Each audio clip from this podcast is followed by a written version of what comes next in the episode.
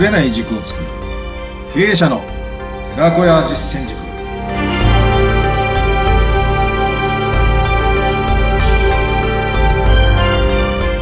いかがお過ごしでしょうか？インタビュアーの水野紅子です。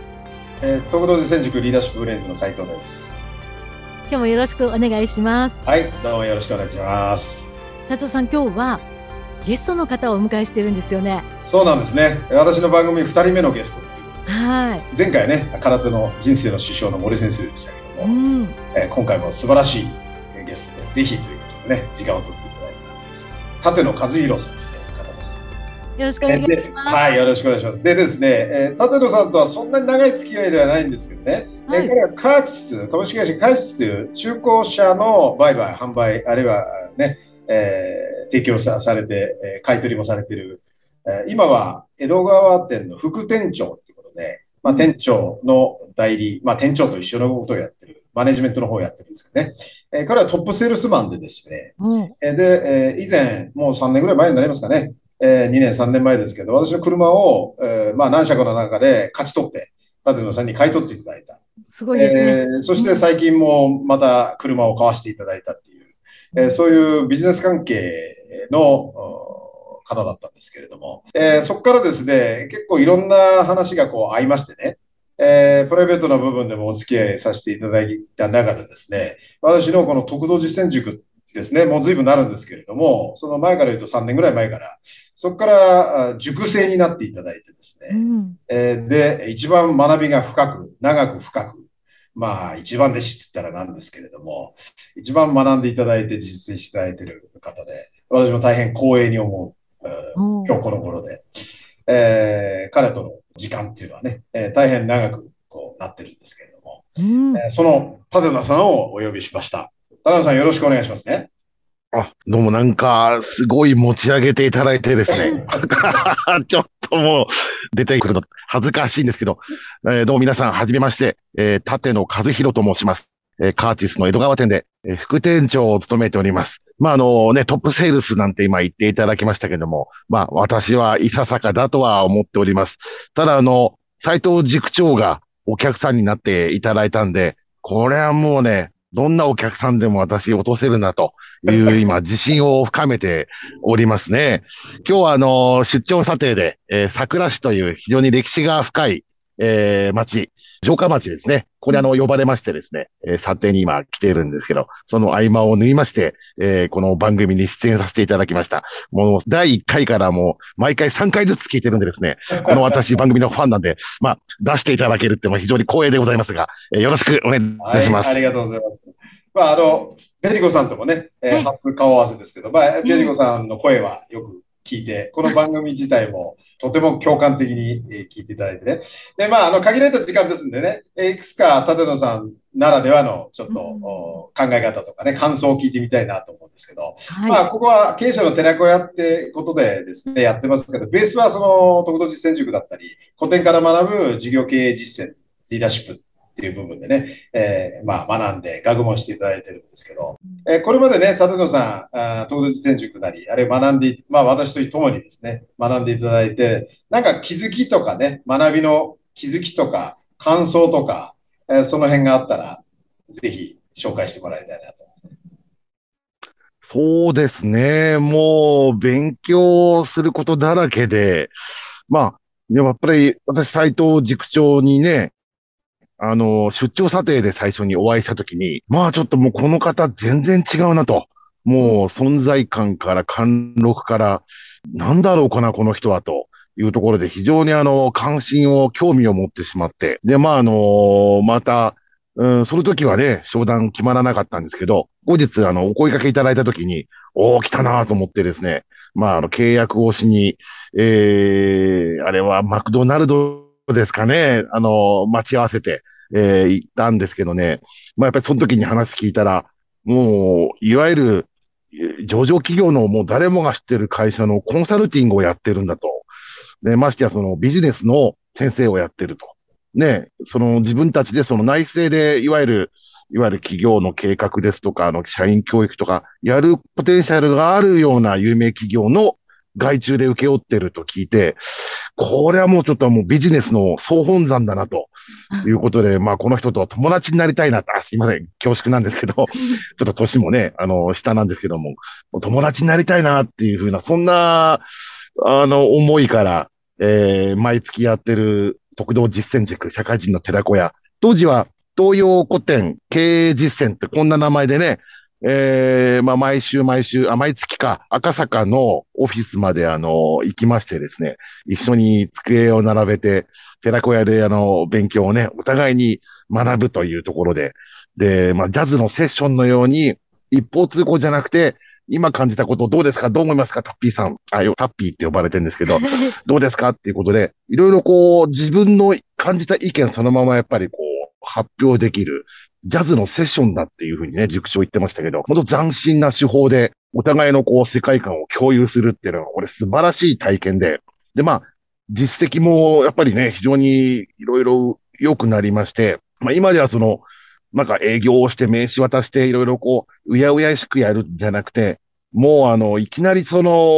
もう心を開いて、ね、なんて言うんですか、裸でぶつかっていくっていうようなやり方になりましてね。で、まあ、あの、受け入れられるんですね。あの、自分のガードがやっぱり低いと。あの、お客さんもやっぱりガードを低くしてくれるので、まあ、一回ね、発表したんですけど、あの、時間通りにお伺いできたんですけど、もう、お昼ご飯食べてなくてですね。で、あの、ちょっとお客さんに電話して、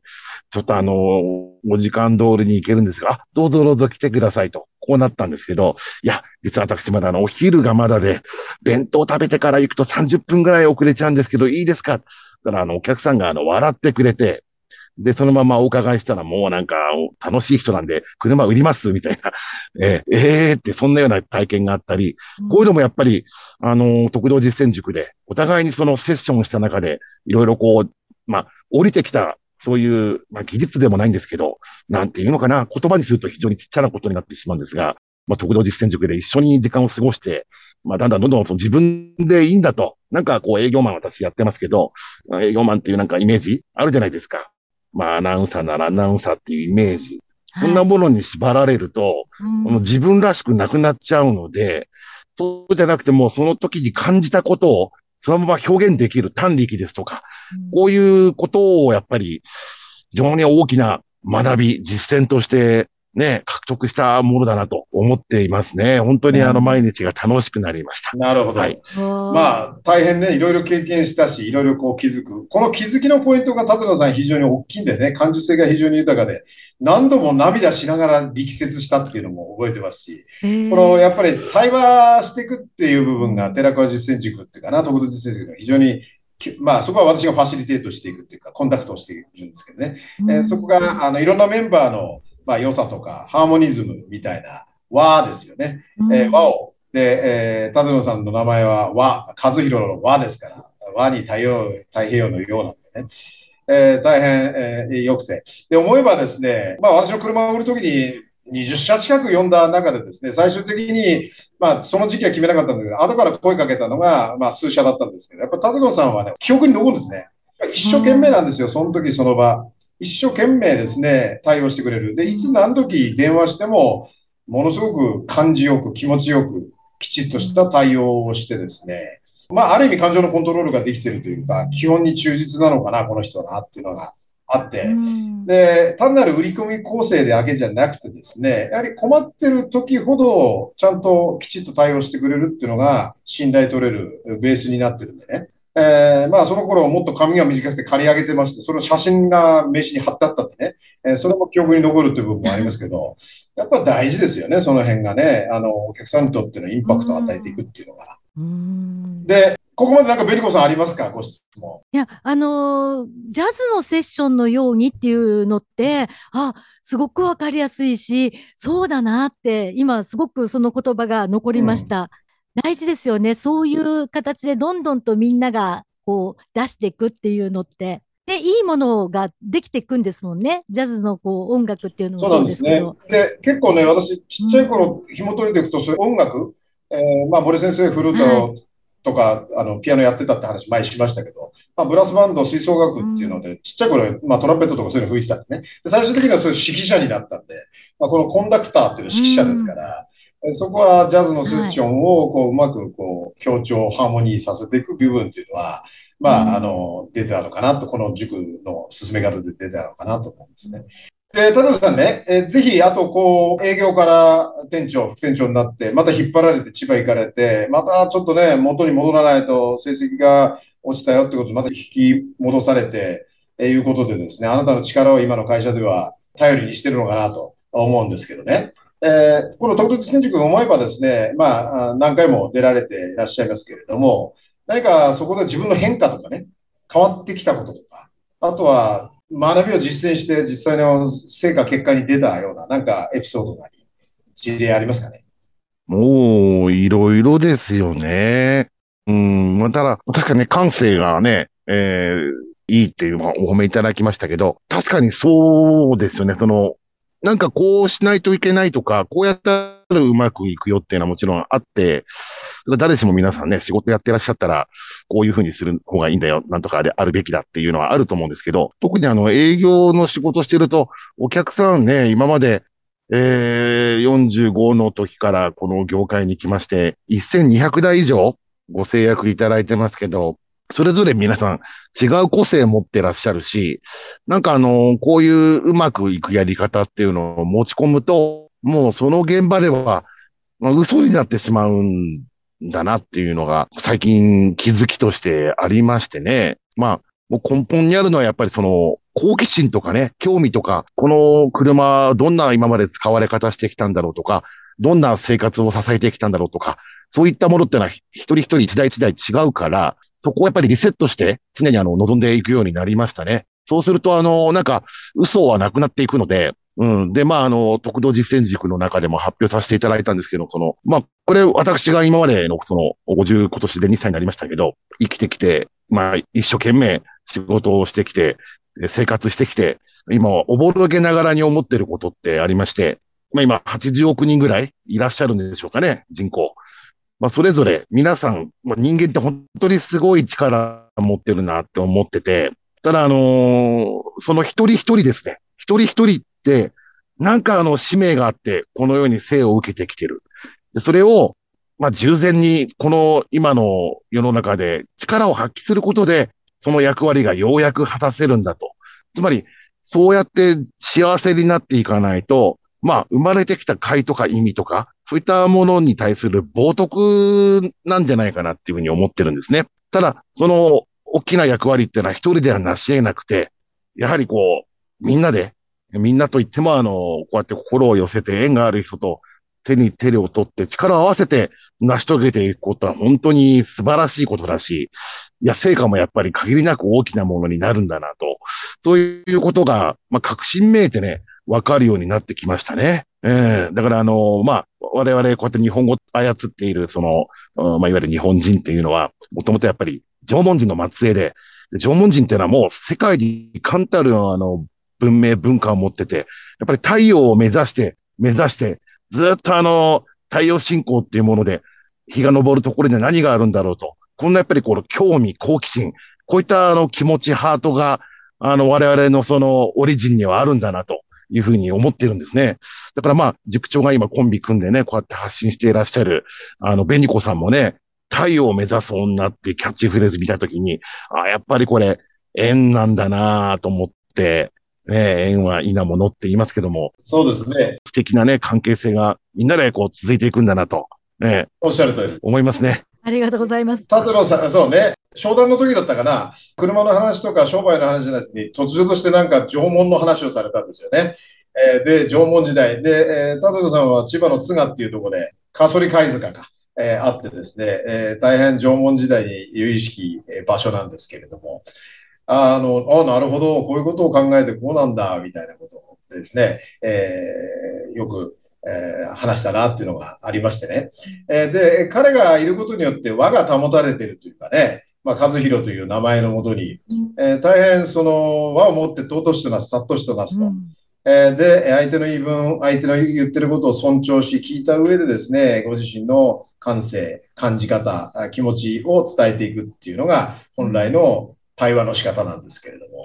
まあ、大変ね、ムードメーカーというか、いろんな人を、有名な人からいろんなジャンルの人たちを紹介してくれて、えー、質の高い関係性をね、保てていただいて、まさにありがとうございますというか、うんえーなくてはならないうんタッピー立野っていうことになると思いますえ今後の、なんだろうな、展望というか、立野さんね、えーご自身の、まあ、50代に突入しましたでしょうから、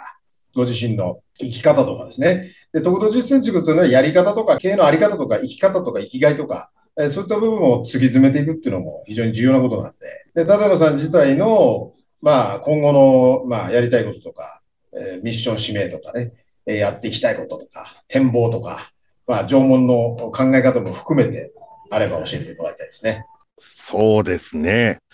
まあ、即興芸術で今まで生きてきましたんでね、先のことっていうのは非常に 難しいんですけども、どうしましょうかね。まあなんかあの、せっかく塾長ともね、お友達になれたことですし、なんかあの、誰もが思いつかなかったようなね、新しい、まあ文化芸術、まあビジネスも含めて、なんかそういうことは僕はやっぱり興味持てるので、なんかあの、新しいものを作りたいですね。クリエイトしたいですよね。ええまあ今ね、車を商材に中古車のね、売り買いやってますけど、車一つ取ってみてもものすごすごいですよ。何にもないところからこう、ね、技術者が図面を引いて、何万点の部品をこう、精緻に組み立てて、車が動くわけですから、こんなもの作れるんだから人間ってすごいんですよ。うんそんなやっぱり人間の可能性は無限大っていうところを、まあ、これからも新しいお友達できるでしょうし、えー、和弘っていうのは平和の和に太平洋の洋と書くんですけども、まあ、父がね、名付けてくれた名前なんですけど、まあ、平和の心というか、和、日本を指す和。この和を太平洋、海を太陽を超えて世界に発信する人材になってほしい。こんな、あの、思いがあったそうなんで、まあその通りにね、まだ私はまだまだ至ってないんで、あの、塾長の力、ベニコさんのお力を借りて、なんかあの世界に平和の輪を広げたいなと。本当にあの、暴漠としてますけど、あの、そんな気持ちでいます。素晴らしい。あの、日本は一言で言うと和の国なんですね。うんえー和の国、えーですね。で、大和魂っていうのは大きな和なんですね。大和っていうのは。で、えーこういった歴史を深めていくと、やっぱり日本ってすごいんだな。で、大調和、調和の和、調和っていうものもハーモニズムの和も和なんですね。調和の和も。なんで、そこはやっぱりやるべきミッション。えそこの勉、学問をね、我々特度実践塾でやってるわけで、結果的にビジネスの成功、家庭、家族の幸せ、えそして世界、日本が良くなり、世界平和、平和ですね。えそこを礎っていうのが我々の志なんでね。まあ、引き続きぜひ、立野さん、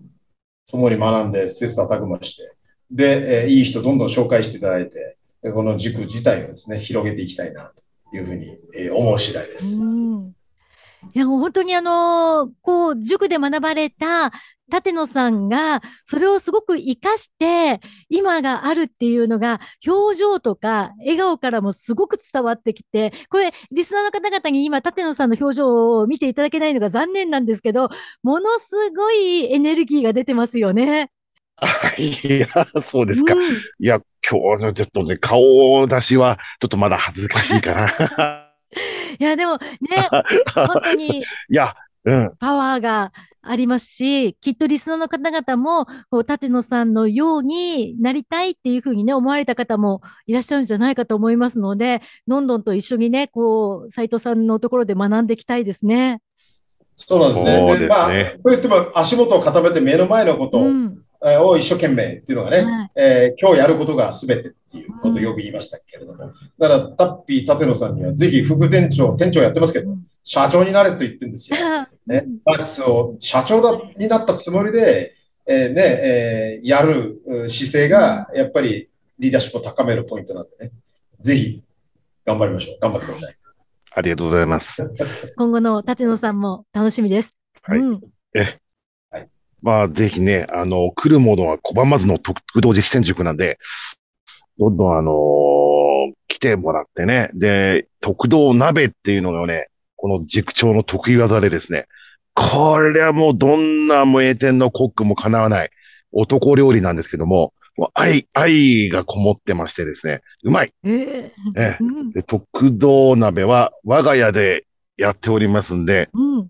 えー希望があればですね、おっしゃっていただければ、えーあの、そのままあの、飲んで、雑魚寝もできますんでですね、ぜひベニコさんもお越しくださいけど。に、えーまあ、あのね、えー懇親会をやる。懇親会、えーいいですね。そういう関係ができるっていうのもね関係。もうん